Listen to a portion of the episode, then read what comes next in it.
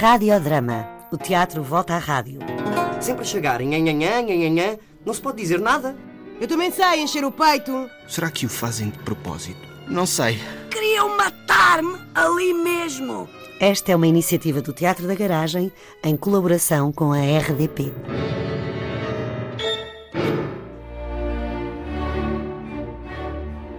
José Mena Abrantes nasceu em Malange. É jornalista, escritor, dramaturgo, produtor e encenador de teatro. Dirige desde a sua fundação o grupo Elinga Teatro, sediado em Luanda.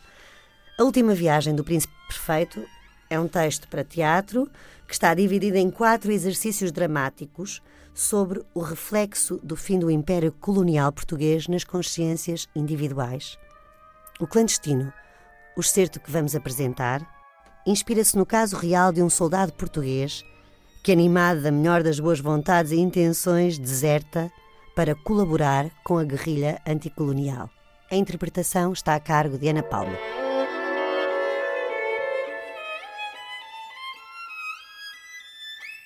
Peço que desculpe o meu atrevimento, Sr. Comandante.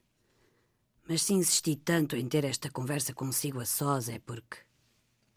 Eu realmente não queria roubar-lhe o seu tempo, que sei que é precioso, mas. Olha, eu não sei o que é que se passou comigo. Aliás, eu não sei muito bem o que se passa comigo há mais de 20 anos, mas isso agora não interessa. É o seguinte. Eu podia contar-lhe tudo, mas para isso era preciso muito tempo e eu não quero incomodá-lo, Sr. Comandante. Eu juro. Juro-lhe que não quero incomodá-lo. Primeiro foi aquele cara de pau. A gente a sacrificar-se, a arriscar o pelo. E depois vem um cara de pau e diz assim, sem mais nem menos, com a maior das descontrações, que não precisa de nós. Imagine. Até parece que eles eram muitos e muito espertos. não precisamos de você.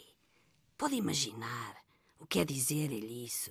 Depois de tantos sacrifícios, de tanto esforço, sim, que a gente arriscava a vida naquilo, não era brincadeira nenhuma. Ah, mas isto não fica assim. Garanto-lhe que não fica assim, porque não sou desses que ouvi cala. Ah, lá isso não. São muitos anos a lutar, a dar o couro. Agora volto para lá. Ah, volto, volto. Vamos ver se eles precisam ou não de mim. Imagine, não precisamos de você. Mas quem são eles para me dizerem a mim que não precisam de mim? Vamos lá ver se precisam ou não. Tá certo. Tá certo. Eu explico. Foi assim. Sabe como é, não? A gente, quero eu dizer, a gente pobre, porque os outros, esses nunca lá iam parar. Padrinhos para aqui, padrinhos para ali. Mas eu lixo-os também. Isto não vai ficar assim. Estive lá embaixo dois anos. Mas não julgo que foi na cidade, nos bares, nas meninas. Não, foi lá mesmo, na mata, lá, no meio deles. Olha, o senhor é comandante, sabe muito bem como são essas coisas. Quem manda, manda. E quem é mandado, lixa-se. Cumpri ordens. Juro-lhe que foi o que fiz durante dois anos. Cumpri ordens. E se eles mandavam atirar nos gajos, o que é que eu podia fazer? Olha, atirava! Fazia como os outros. Mas aquilo lixava-me. Juro-lhe, senhor comandante, que aquilo me lixava. Eu cá nunca fui homem de matar, nem bichos, quanto mais gente. Então, um dia, resolvi passar para outro lado. Fingi que me perdia e apresentei-me aos gajos. Queriam matar-me ali mesmo!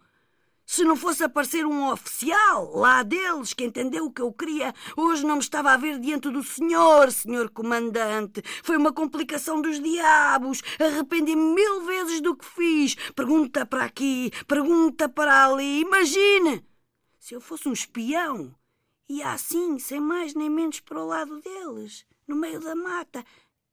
Ia, mas o caraças!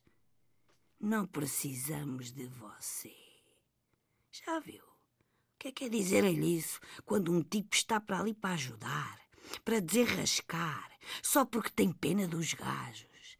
Mal agradecidos é o que eles são. Ah, mas eu volto. Ai, volto, volto. Ainda me hão de pedir para lhes ensinar a ser independentes. Levaram-me então para uma aldeia que eles chamavam a base. Era a base para aqui, a base para ali.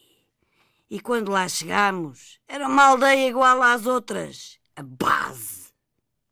Dali fui a pé, a pé, ouça bem lá para a terra dos amigos deles. Esses ainda eram piores. Só não me comeram vivo porque os outros me protegeram. Foi um alívio quando me mandaram embora. Para a terra não podia ir. Como é que eu explicava o que se tinha passado?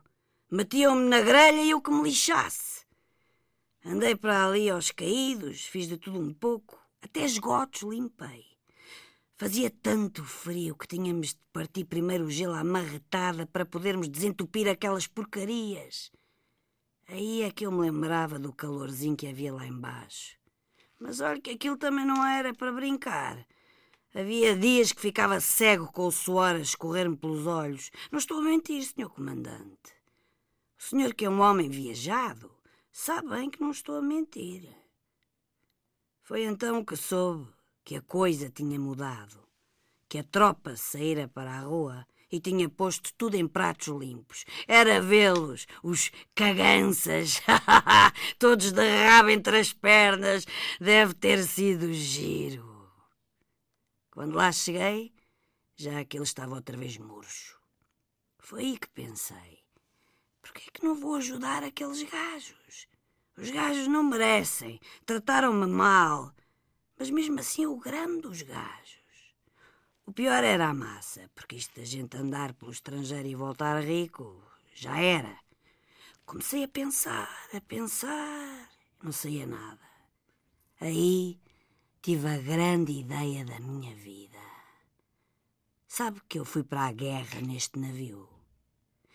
Eu conhecia o barco de trás para a frente e da frente para trás tantos dias no mar, sem nada para fazer.